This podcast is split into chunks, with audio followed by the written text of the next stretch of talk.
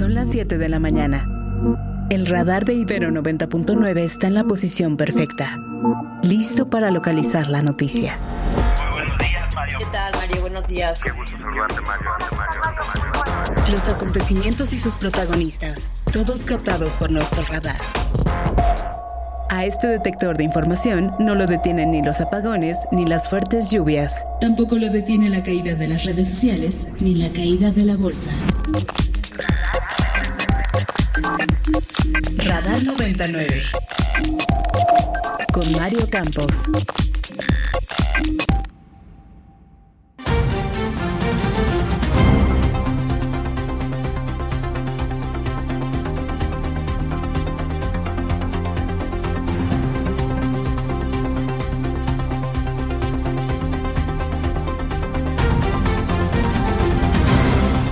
No fue hackeo ni fueron los conservadores. La extracción ilegal de los datos de 216 periodistas fue con la clave de un ex empleado de la presidencia. Así quedaron vulnerados los datos personales de los informadores que cubren la mañanera.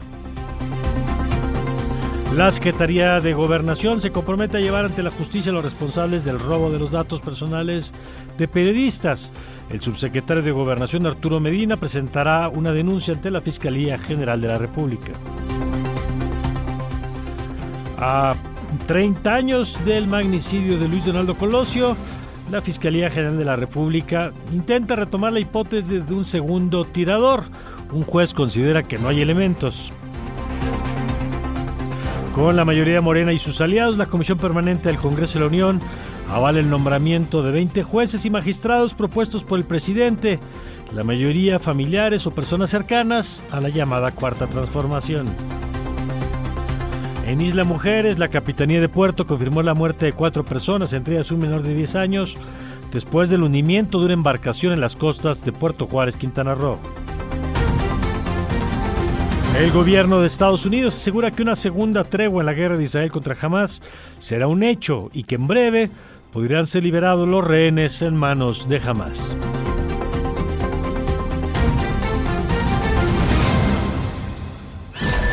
Radar 99.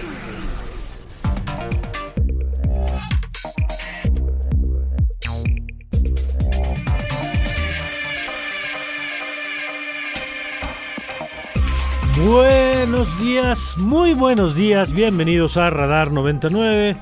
Yo soy Mario Campos y les saludo con mucho gusto, con mucho entusiasmo en esta mañana de lunes, lunes 30 de enero del 2024. ¿eh? Ah, sí. Martes 30 de Martes, es que es el lunes plus. Lunes plus. Gracias, Sofía. No, claro. Gracias. No, era para ver si estabas poniendo Sí, más sí, atención, yo. nada más. Tú muy bien. Mar bueno, diciendo, apenas pasamos el lunes y este se qu- quiere Y yo, repetirlo. ¿cómo, profe? Otro lunes, ¿Cómo? otro. No, es martes. No, Tienes no, toda no. la razón, querida Sofía. Martes 30. Vamos a desde el principio. Bueno, Buenos ¿cómo días. estás, querida Sofía, en este martes? Bien, muchas gracias, Mario. Estoy contenta de estar aquí con ustedes una vez más Muy en bien. este martes 30 de enero. Muy bien. Martes con un poco de frío, ¿verdad? Sí, muchísimo. O sea, ahora sí, ya se, ya se vino el invierno. Sí, pero ya ves que dura como 15 Sí, minutos. justo. Es la maravilla. Hoy y mañana, tal vez. Además tenemos calorcito humano aquí en la cabina, Exactamente. este, entonces no hay problema porque aquí con, con, nuestros compañeros vamos a entrar en calor muy pronto y aquí listos para llevarles toda la información en esta mañana, no sin antes invitarlos a que participen con nosotros. Así es, Mario, que participan con nosotros en redes sociales. Nos pueden encontrar en Twitter X como arroba ibero99fm.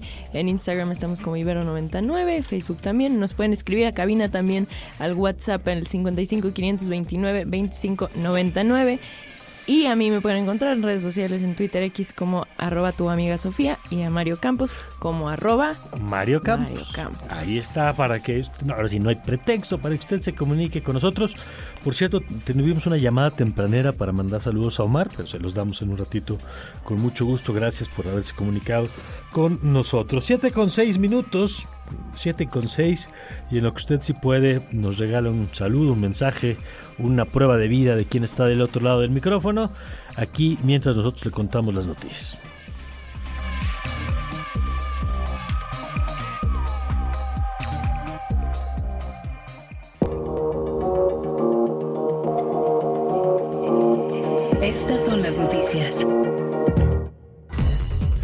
La Capitanía de Puerto en Cancún, Quintana Roo, confirmó el rescate de 15 personas y la muerte de otras cuatro.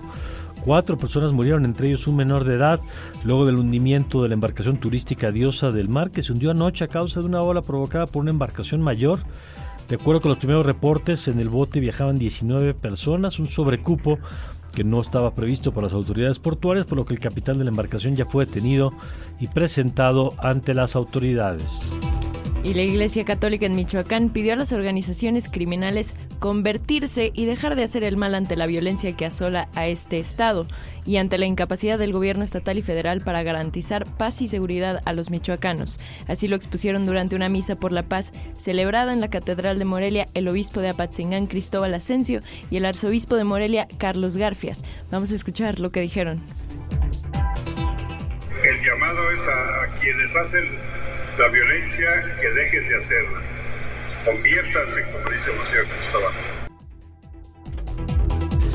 Ayer por la mañana, el presidente López Obrador, eh, cuando le preguntaron sobre esta vulneración de los datos personales de las y los periodistas que han cubierto la mañanera, pues hizo esto que ayer lo, lo, cuestionamos aquí, responsabilizó a adversarios políticos, a periodistas críticos, incluso hizo algo que me parece pues muy, muy poco digno de, un presidente, que fue poner hasta un nombre, ¿no? Claudio X González, sin ninguna evidencia, por supuesto, de ello, eh, aplicando aquello que el presidente ha denunciado en su espacio de que la columna cuando no mancha tizna, porque seguramente ya habrá quien se quedó con la idea de que era Claudio X González, pues resulta que después de una conferencia, eh, bueno, primero le voy a presentar lo que dijo el presidente a propósito del tema, y después vamos a presentarle pues, la verdadera historia de su propio gobierno. Ah, sí, sí fue hackeo, fue hackeo. Se llevan los datos, gran escándalo, ¿no? Tratar de sembrar la idea de que nosotros perseguimos, censuramos. Hoy se va a hacer un informe, pero no tenemos nosotros ningún afán autoritario. Sí, falló la seguridad o fueron muy buenos los hackeadores. Acuérdense de que nuestros adversarios tienen mucho dinero y pueden contratar a los eh, delincuentes en esta materia de más eh, especialidad en el mundo. Presidente, justo sobre este tema. O sea, este es muy probable, muy probable Claudio X González, ¿sí? y toda la, red de opositores a la transformación.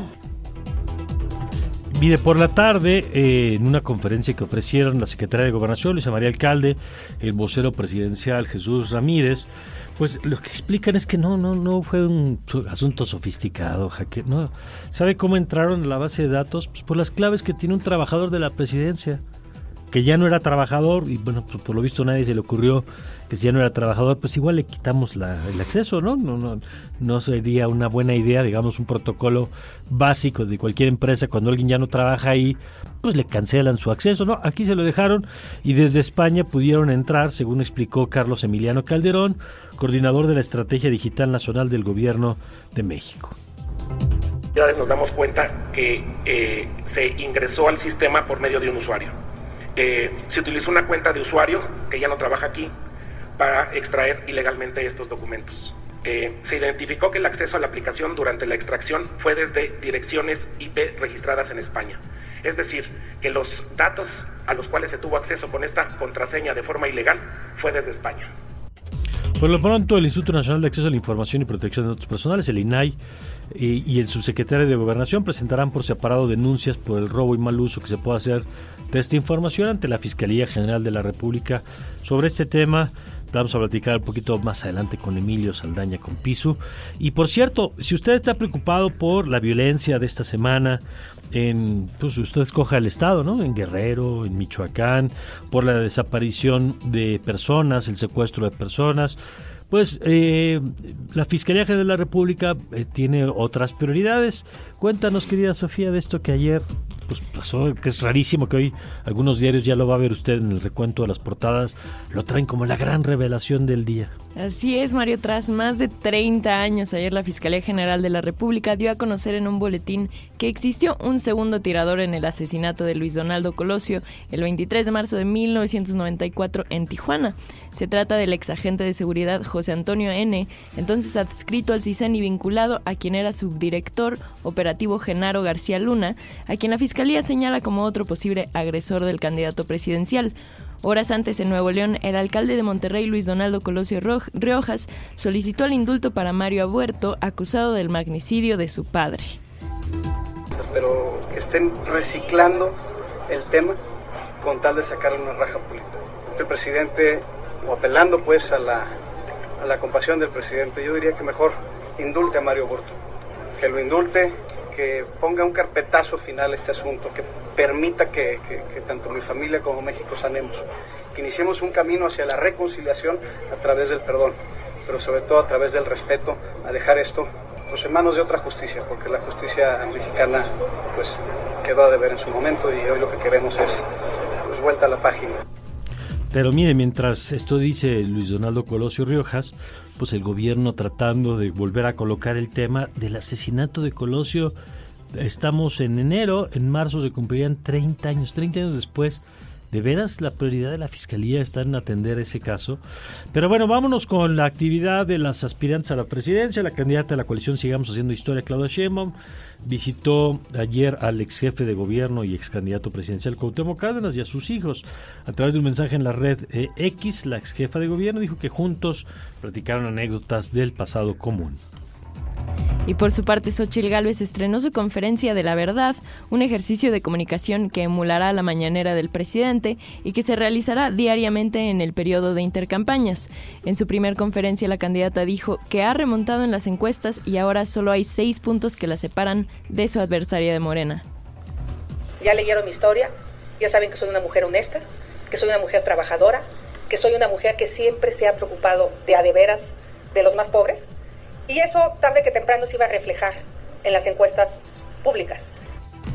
Por su parte, Jorge Álvarez Maínez acusó a los magistrados del Tribunal Electoral y a los consejeros del INE de exagerar al haber aprobado como sanción contra su partido que baje de las redes sociales el spot. ¿Se acuerda este video que grabó ahí con el gobernador de Nuevo León, con Samuel García, con su esposa Mariana Rodríguez, ese video ahí entre, entre chelas, dijo que a diferencia de sus adversarios que violan la ley electoral, solo a él imputan violaciones a la normatividad. 360.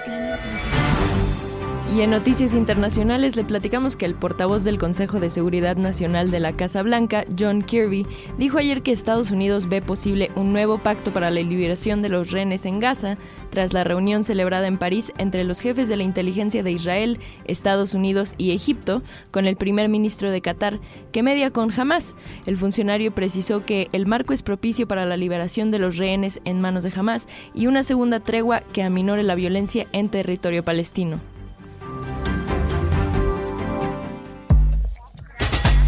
90.9.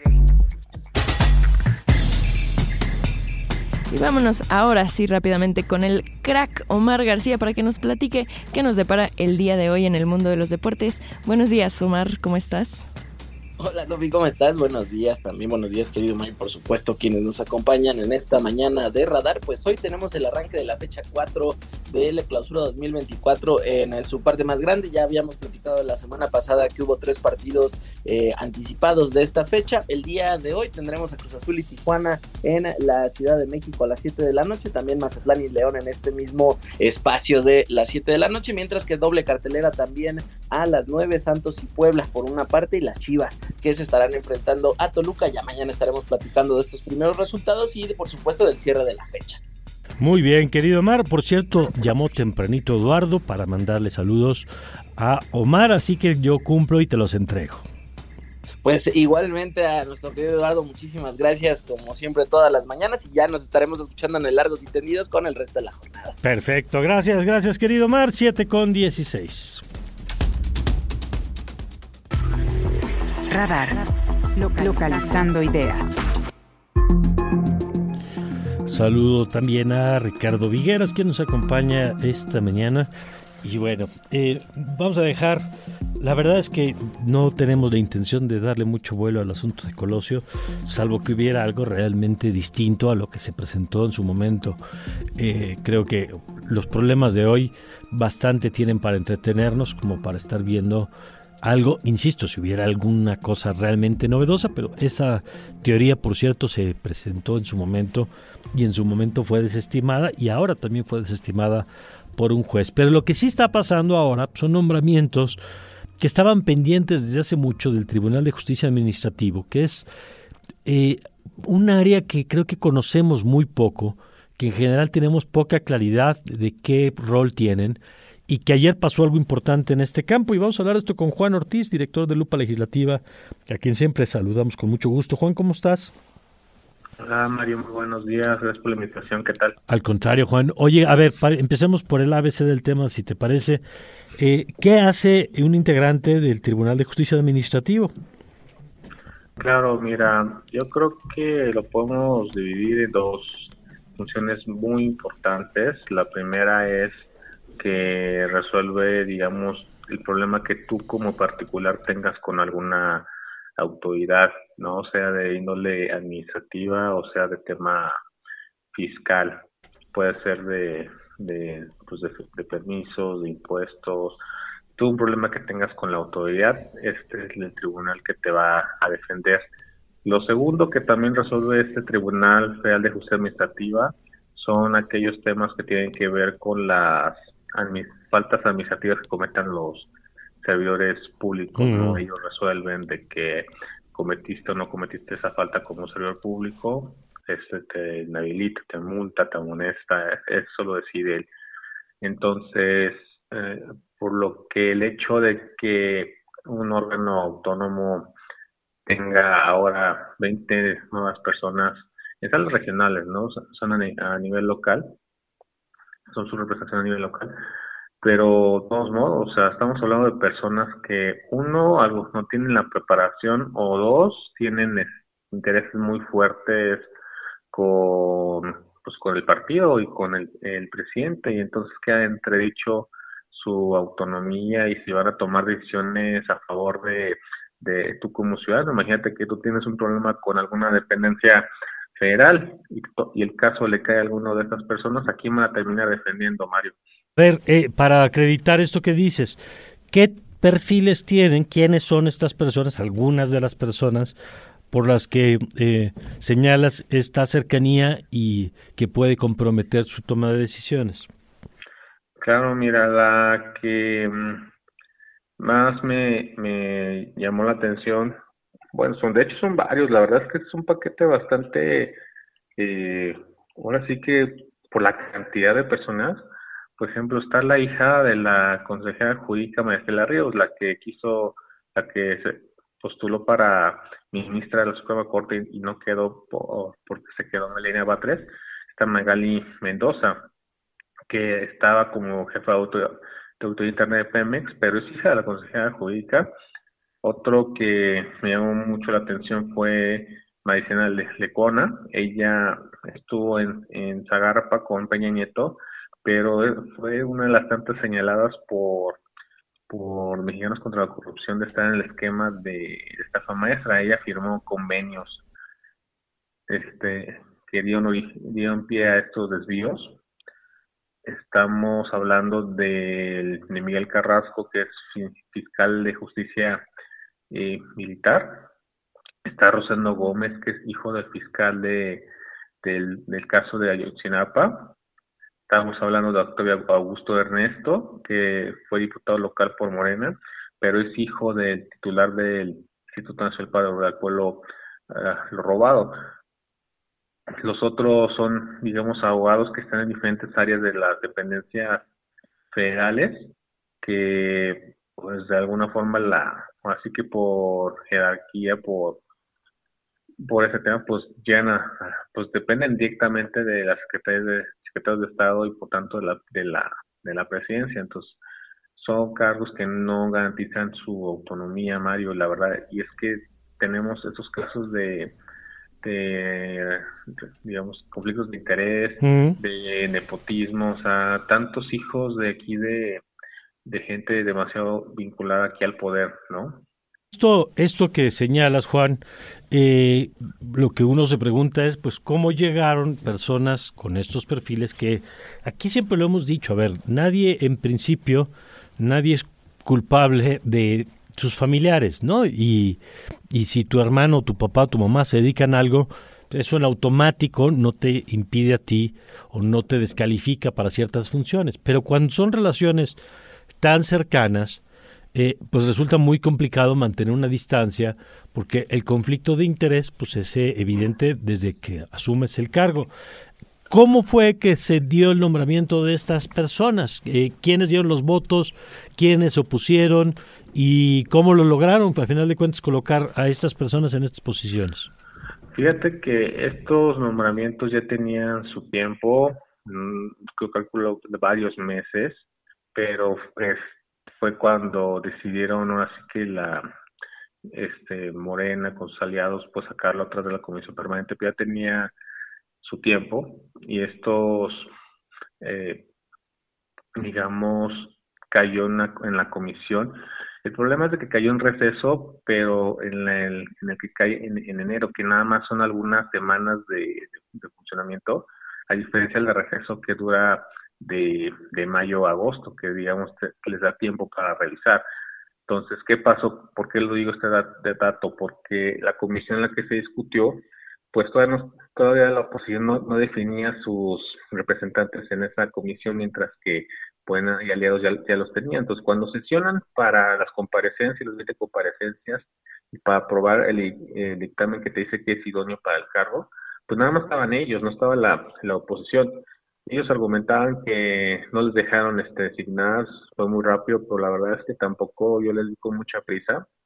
Ya solamente cuando se discute en el pleno de la comisión permanente, ya es cuando hacen los señalamientos, pues ya también tenía su tiempo este paquete de, de nombramientos, ¿no? Yo también señalar que, pues, que estos temas, sobre todo el tema de nombramientos, porque no solamente es el, el Tribunal de Justicia Administrativa, pues tenemos también el Tribunal Electoral, tenemos el, el, INAI y un montón, o sea, hablamos de casi 100 vacantes que hay, que no se han resuelto, y ahora que se, se se recibieron estos, pues no estaba ahí la oposición y, y también lo vimos este, ya en la votación, que llama mucho la atención que nada más votaron en contra PAN y MC y las abstenciones vinieron de PRI y, y PRD. O sea, ¿Y las abstenciones permitieron que fueran se hicieran las designaciones? Este no, esto salía con, con la votación con mayoría simple, okay. pero también es un mensaje de que, pues, ¿por qué votaste en abstención si no te pareció demasiado grave que estuviera la hija de la consejera claro. jurídica del presidente, ¿no? Y, de, y otros familiares directos de personas que están en, el gobierno federal. Entonces, es ahí, ¿no te parece demasiado grave? ¿Por qué votaste en abstención?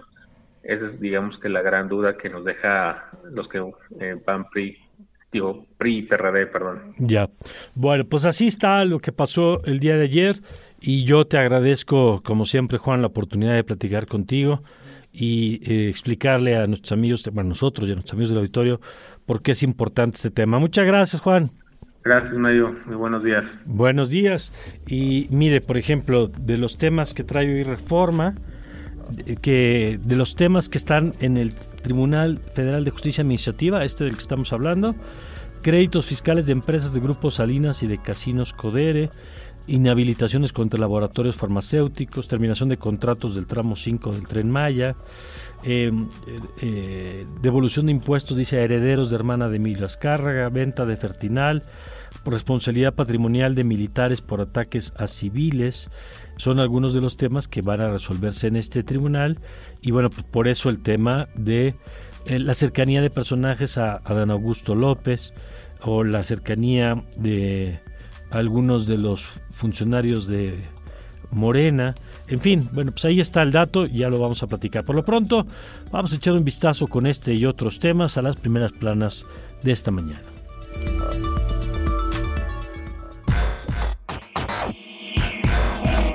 Primeras planas Y encabezados. Pone 4T allegados en tribunal, nombra a 20 magistrados, acusa a oposición que designados son incondicionales del gobierno federal. También trae que burlan intercampaña con redes y conferencias y se refiere a los actos de Claudio Sheinbaum y de Xochitl Gálvez y dice pide Colosio indultar a. El Universal. El Universal nos comenta que la megafarmacia no tiene 99% de los medicamentos que debería tener, solo tiene una de cada 100 medicinas del total de su capacidad de almacenamiento. Birmex dice a este diario que se cuenta con el stock propio del IMSS o del ISTE.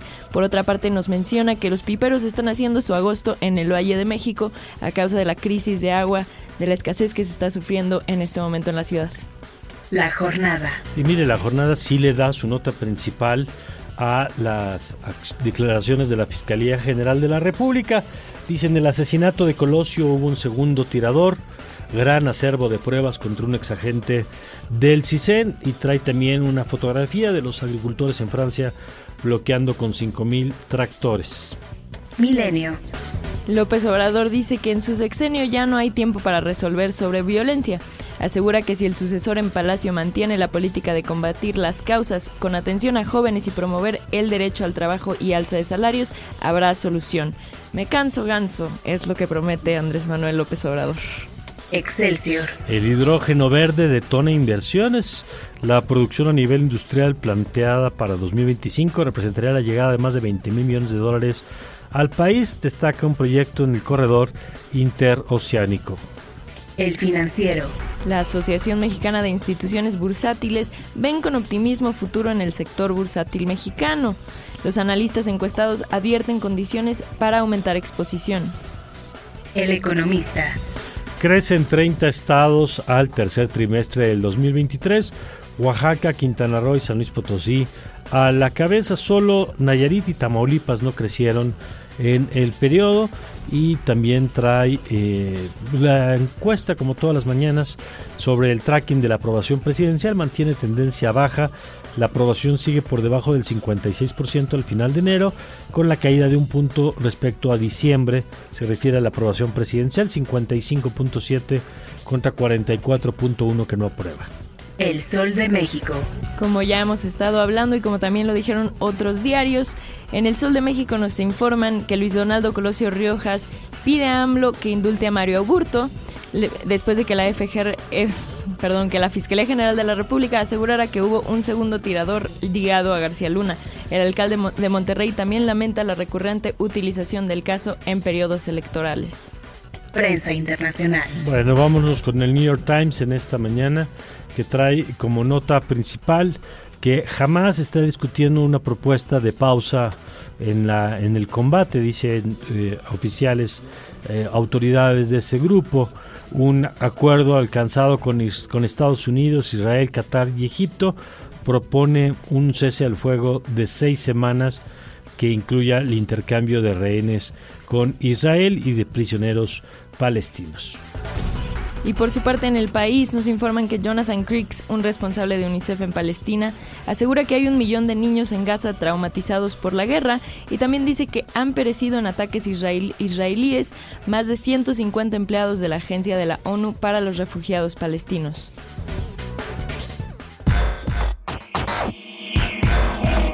Primeras planas y encabezados. Clima.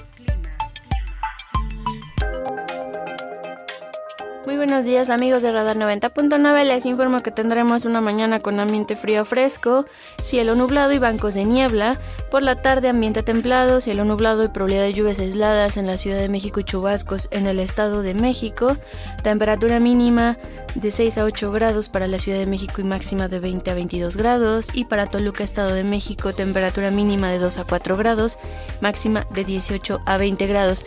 El viento será de componente norte con rachas de hasta 30 kilómetros kilómetros por hora. Este es mi reporte, los saluda Nayeli Loza. Radar. Radar 99.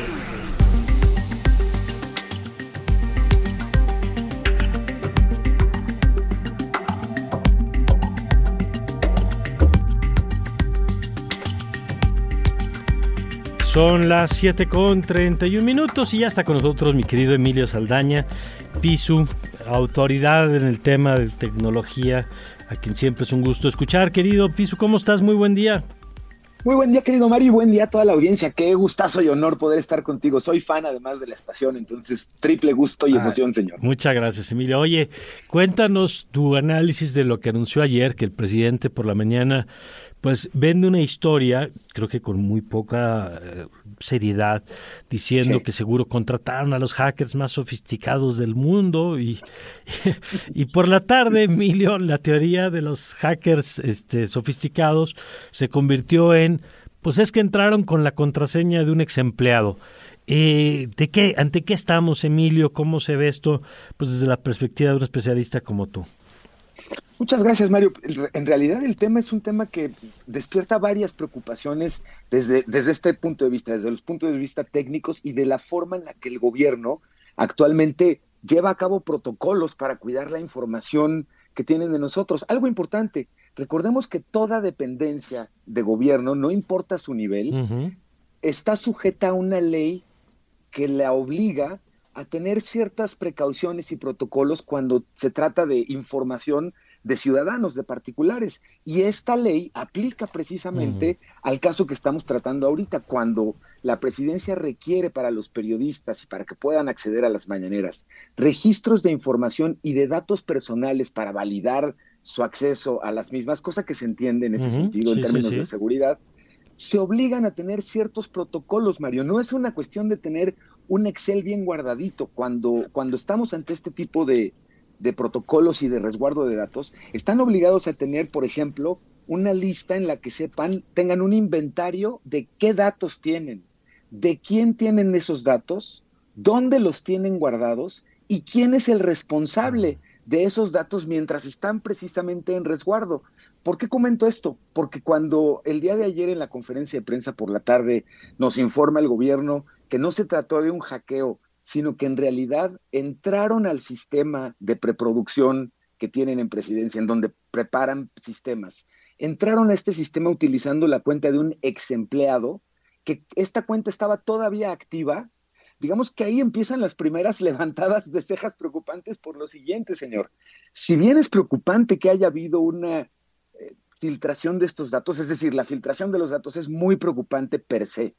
Sin embargo, la, filtración lo que nos permite ver es otra cosa tanto o más grave, señor, y es, hay funcionarios del gobierno que para probar sistemas se les hace fácil tomar bases de datos como la de los periodistas mm. que accedan a las mañaneras para jugar y hacer pruebas en un entorno no controlado, no protegido y que lo que vemos dio pie y dio lugar a que una cuenta de un ex empleado que todavía estaba activa, segundo, digamos, levantada de cejas importante, ¿cómo tienes un ex empleado en esas áreas que ya no, que sigue activa su cuenta por el error que ya vimos? Oye, porque además esto, esto que estás explicando, esto último que señalas, Emilio, pues es como protocolo básico también, además de lo que ya advierte sobre la protección de datos personales, que, que me parece central, pues lo mínimo de cualquier persona que abandona de pronto una posición en el sector público-privado, pues es cancelar las cuentas, ¿no?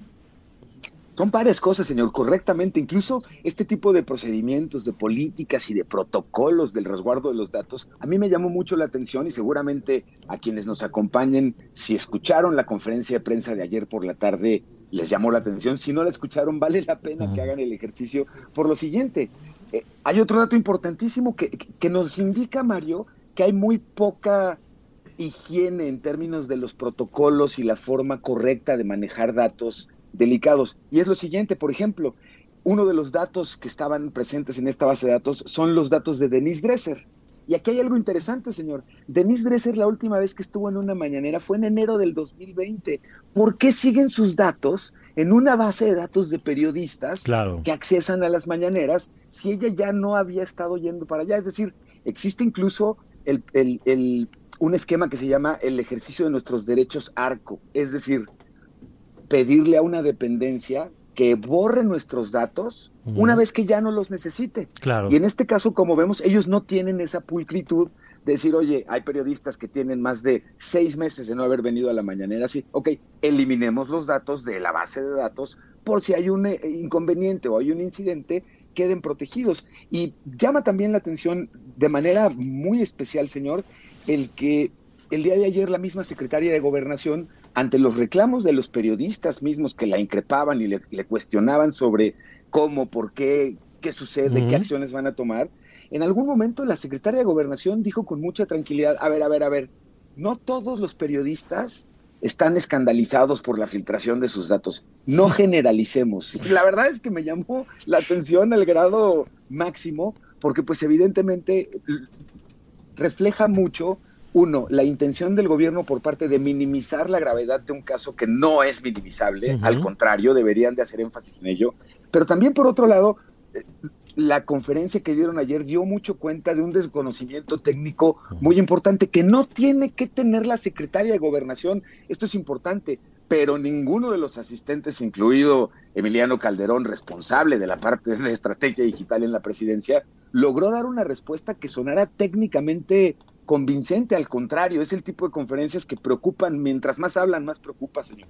Bueno, pues muy claro lo que nos acabas de explicar, Emilio, de los múltiples niveles que revelan fallas, eh, desde lo operativo hasta la eh, este dato que señalas de la lógica con la que se mantienen o no se mantienen los datos vigentes o almacenados durante qué tiempo, el minimizar, que es muy grave, porque imagínate que tú vas, entregas, copia de tu INE o copia de tu pasaporte y, después resulta que esa información está circulando porque se la entregaste a la presidencia de la República y nadie tuvo el cuidado de mantener privado pues, lo que tendría que haber sido privado, ¿no?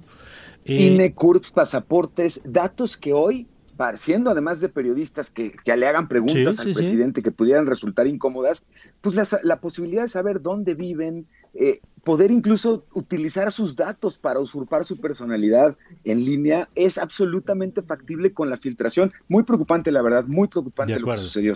Muchas gracias, Emilio. Que tengan muy buen día y gracias por la invitación. Un saludo a toda la comunidad de Ibero 99. Gracias a ti, querido Emilio Saldaña Pisu, a quien yo le invito siempre a que siga a través de sus redes, de sus medios, de todos los espacios con el análisis. ¿Con qué vamos ahora, querida Sofía? Nos vamos a un corte, Mario, pero no se les olvide que nos pueden escribir al WhatsApp aquí al 55 529 2599. Así que esperamos sus comentarios. Y ahora sí, nos vamos a un corte, pero quédese aquí porque vamos a hablar más tarde con el doctor José Franco sobre el proyecto Colmena. Entonces, aquí estaremos en Radar 99. Regresamos.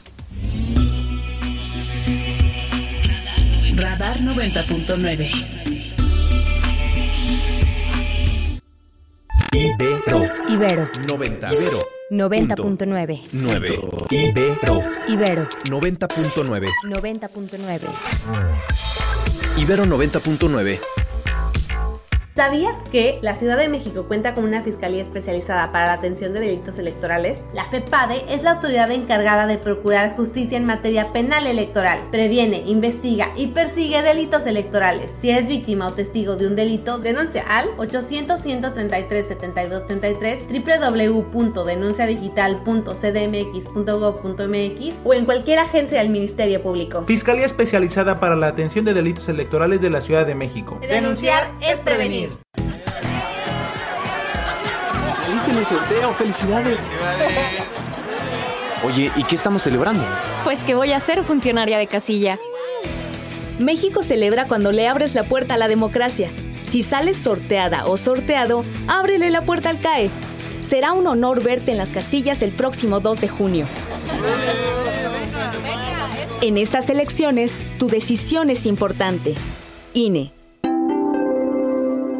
Qué situación tan difícil, ¿verdad? Hablar de la pérdida de, vidas, eh, sobre todo si tratamos el tema de los pequeños que murieron ahí en el colegio Repsame. El asesinato de Fátima despertó la indignación de todo el país. La pequeña de 7 años fue secuestrada, torturada y asesinada. Una trave del metro de la Ciudad de México colapsó sobre Avenida Tláhuac la noche del lunes entre las estaciones Olivos y Tezonco de la línea 12. En más sobre violencia. Hoy por la tarde se registró una balacera en pleno Tianguis, esto en Iztacalco. Ya son muchos años de tragedia y abandono. Este modelo está agotado. Es hora de un cambio. Ya estuvo. PAN. Con cada latido, las mentiras tiemblan. Con cada latido se acerca más la verdad. Con cada latido, los rencorosos tiemblan. Con cada latido, la incompetencia se va. Porque otro México es posible. Con seguridad, sin divisiones con igualdad. Con cada latido nos acercamos más a la victoria, porque somos millones los que queremos para México un gobierno de verdad. PRD. Las mexicanas y los mexicanos somos observadores, cuidamos todo lo que hacemos. Por eso nos pintamos solos para vigilar las elecciones. Cuando tú participas observando las elecciones, ayudas a dar certeza y tranquilidad a tu familia, colonia o comunidad.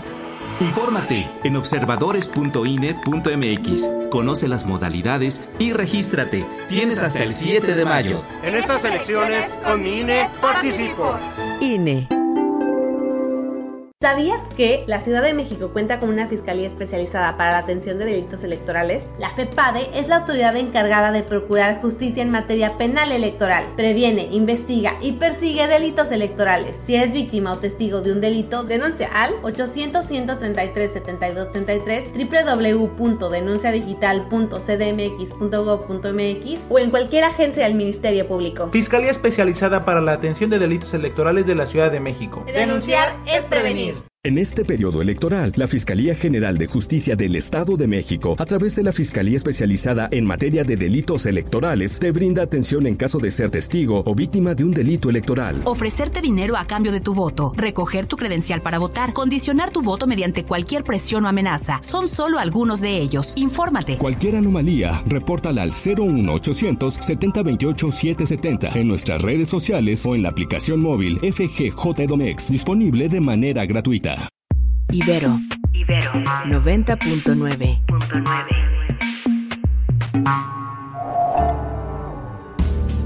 Radar. Por Ibero 90.9. Regresamos. Radar económico. Radar económico.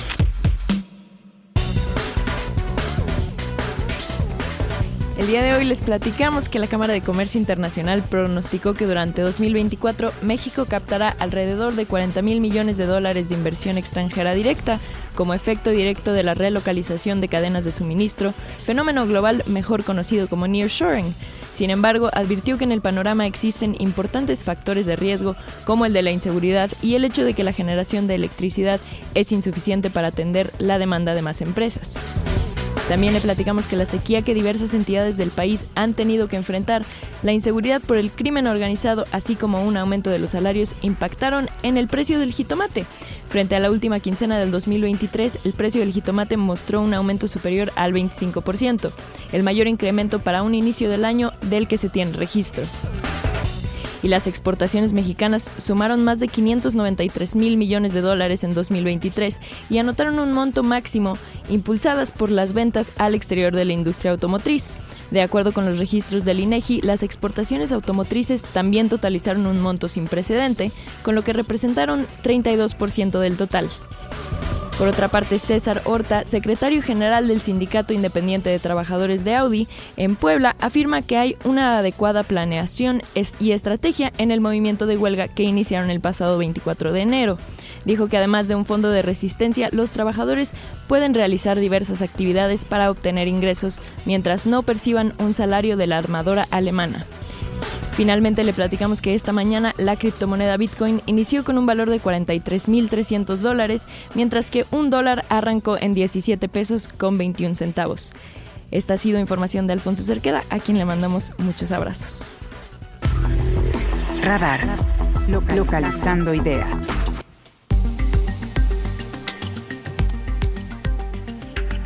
Bueno, y vámonos a un tema que a mí me, me entusiasma mucho. Yo sé que estamos acostumbrados a, a, escuchar malas noticias y nosotros a contarles luego malas noticias, pero por eso es eh, particularmente eh, esperanzador de pronto escuchar cosas como esto del proyecto Colmena desarrollado por la UNAM, que eh, pues es presentado como la el primer uso de exploración mexicano o participación mexicano en, en la Luna eh, con el uso de microrobots que están haciendo tareas de exploración y minería espacial. Y vamos a platicar de este tema, de este proyecto, con el doctor José Franco, eh, a quien me da mucho gusto saludar como siempre. Querido doctor, ¿cómo está? Muy bien, Mario, qué gusto saludarte. Feliz año. Igualmente, doctor. A ver, cuéntenos, cuéntenos de este proyecto porque me parece fascinante. Estaba viendo en la página las diferentes fases que yo invito a la gente a que se busque. Si buscan UNAM Colmena, pueden encontrar muy rápido la página donde va describiendo cada una de las fases y es increíble lo que ha implicado este proyecto, doctor.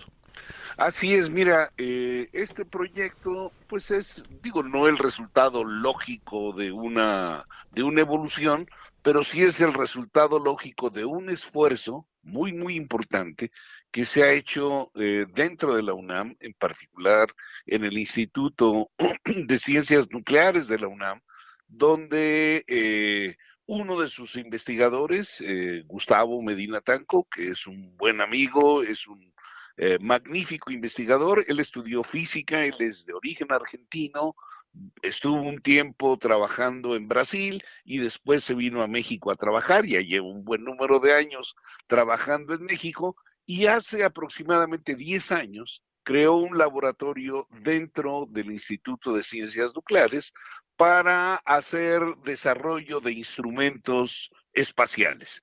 Y ha sido, ha sido bastante exitoso. Por un lado, generando la infraestructura requerida, una infraestructura moderna, con, pero pues modesta también, porque pues la UNAM no tiene un presupuesto grande como cualquiera de las agencias espaciales que hay en el mundo, o las de los países líderes en el mundo, pero yo creo que hay mucho talento, mucha pasión y ha logrado jalar a estudiantes, a estudiantes para trabajar en este proyecto que, que, mira hacia el futuro.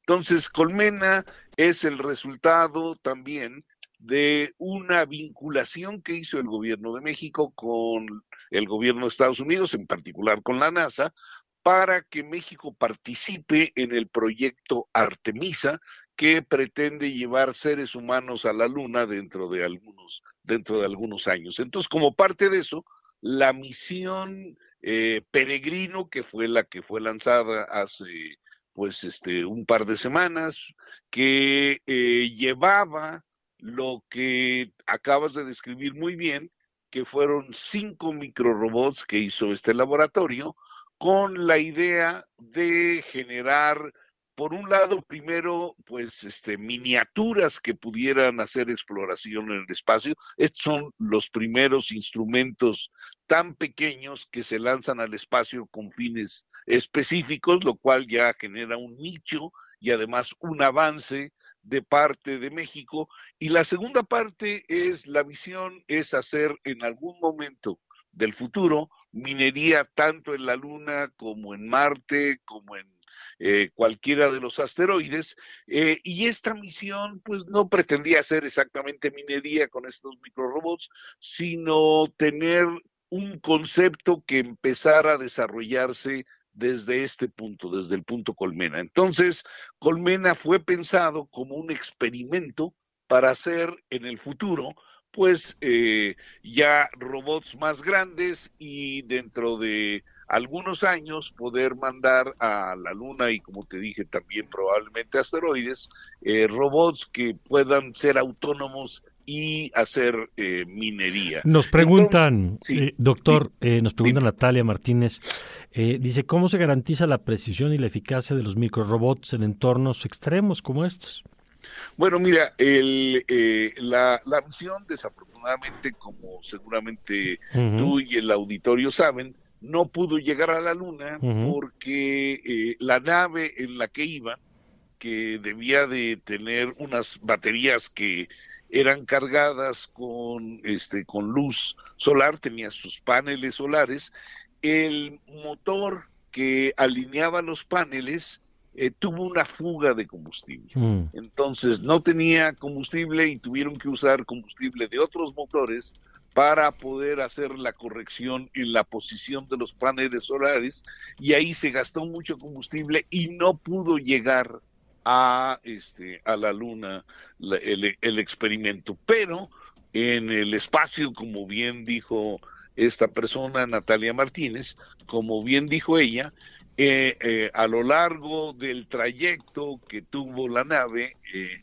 pues se hicieron, se hicieron las pruebas de cómo funcionaban los microrobots en el espacio profundo, dice el, el, boletín de la UNAM, pues, en el espacio exterior, y ahí los microrobots funcionaron perfectamente. Entonces, el concepto fue pues este puesto a prueba de una manera muy muy exitosa no sobre la superficie de la luna pero sí en, en la cápsula que llevaba los microrobots eh, en un ambiente, en el ambiente hostil y, muy extremo del espacio exterior. Ya. Entonces funcionó bien, perdón. Nos dice también José María Hernández este tema de que, además creo que esta es una preocupación que acompaña siempre la, la investigación en el espacio, el tema de eh, lo, lo que puede significar invertir en este tipo de proyectos frente a temas de corto plazo pues, que requieren atención. Eh, ¿qué, qué, ¿Para qué sirve hacer este tipo de proyectos? Bueno, mira, este, yo creo que ese es una es un falso dilema con mucho respeto para quien eh, plantea la pregunta, es un falso dilema. Las necesidades eh, del momento van a estar siempre y México tiene una historia larga de necesidades que tienen que ver con pobreza, desigualdad, que no ha logrado, que no ha logrado contener a lo largo pues de todo el siglo pasado y lo que va de este siglo. Entonces no podemos pretender que eh, todos los recursos deben de irse en esta dirección cuando lo que hay que generar son empleos, bien remunerados, hay que desarrollar pues una industria, hay que desarrollar los sectores productivos para que haya para que haya empleo.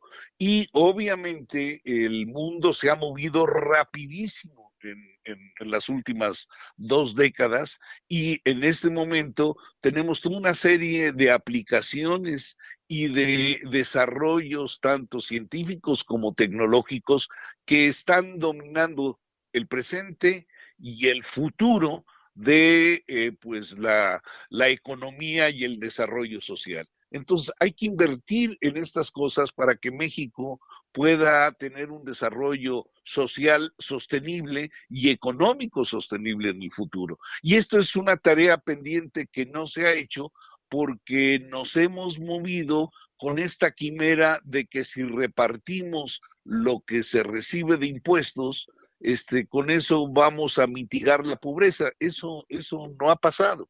Eso no ha pasado y no va a pasar porque es, digamos, eh, no resolver el problema de fondo, que es tener condiciones adecuadas para que eh, los mexicanos puedan tener empleos, empleos bien remunerados. Muy bien, doctor. Pues muchas gracias, como siempre, por explicarnos estos proyectos, lo que lo que han logrado, los obstáculos que han enfrentado y le mando un abrazo como siempre. Igualmente, feliz año Mario y pues muchas gracias a las dos preguntas que, hizo el público. Muchas gracias. Es el doctor José Franco, investigador del Instituto de Astronomía de la UNAM y eh, le invito a que siga participando con nosotros a través del 55 529 2599 55 529 2599 saludos también al doctor Arturo Berber que nos acompaña esta mañana y vámonos ahora con proceso revista proceso Claudia Villegas, ¿cómo estás? Muy buen día. Muy buen día, Mario. ¿Cómo estás tú y toda la audiencia? Muy bien, con el gusto de saludarte y de poderle compartir a nuestros amigos del auditorio este trabajo que hiciste a propósito, pues de, eh, que hay datos alentadores en la economía. El dato de crecimiento, por ejemplo, parece que se confirmará pues, que fue muy por encima de lo esperado en el 2023. Eh, hay datos interesantes también en algunos temas como ingresos, pero el tema de la deuda ahí está y tú le pones el reflector, cuéntanos. Gracias, Mario.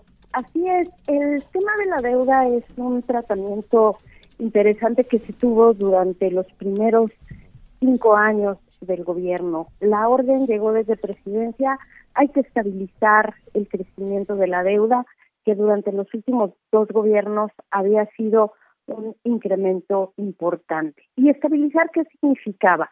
Que durante la pandemia incluso no se contrataron nuevos financiamientos, que no había posibilidad de contratar, porque además coincidió con otro asunto que todos vivimos, el crecimiento de la inflación y con ello la decisión de la banca central de nuestro país, del Banco de México, de aumentar tasas de interés también en niveles históricos.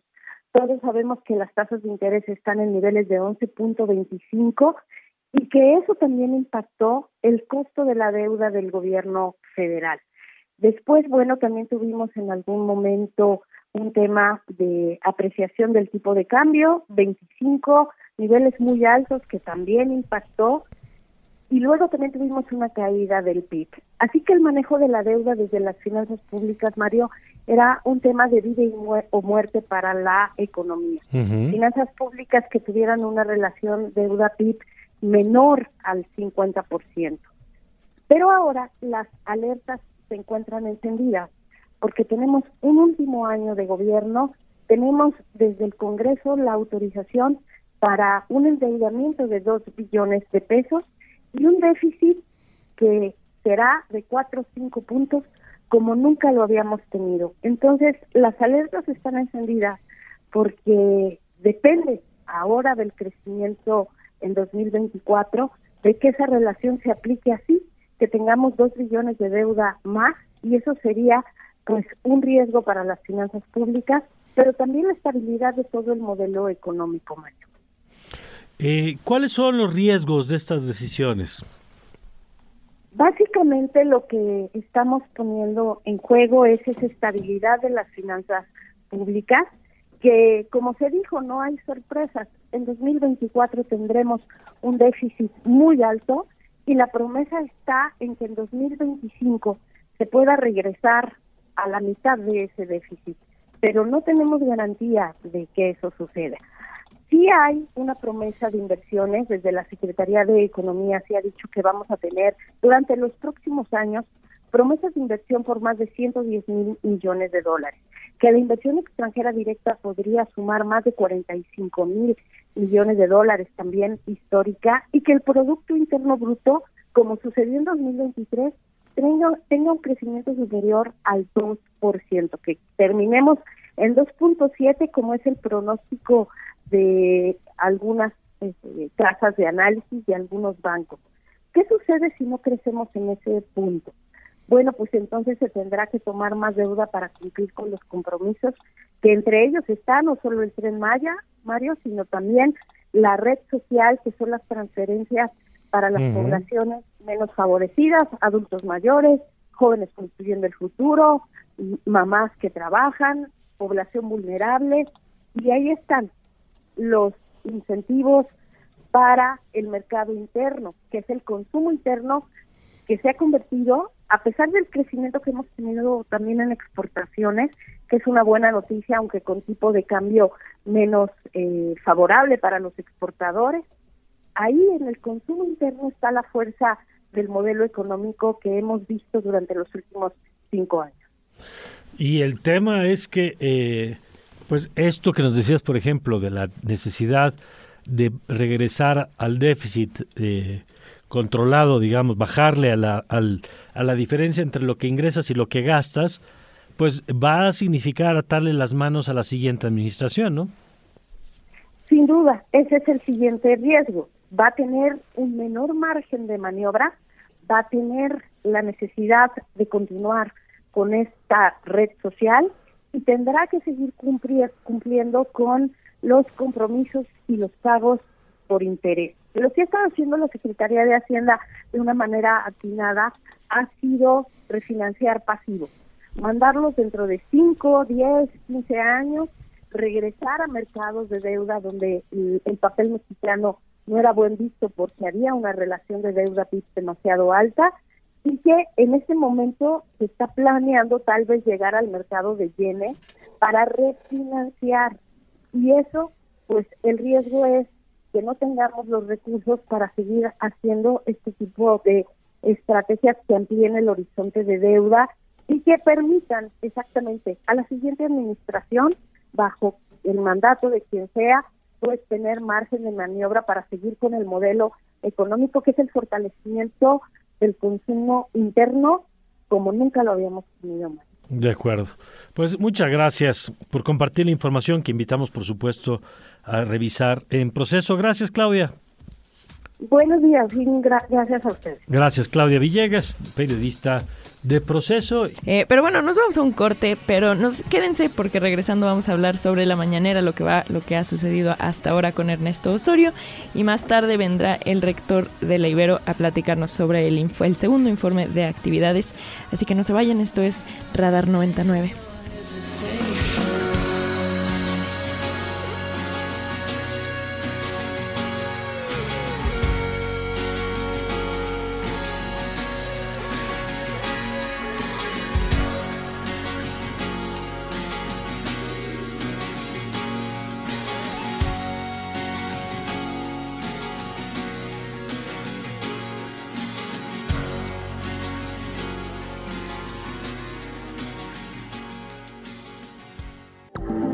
Radar de alto alcance. Por Ibero 90.9.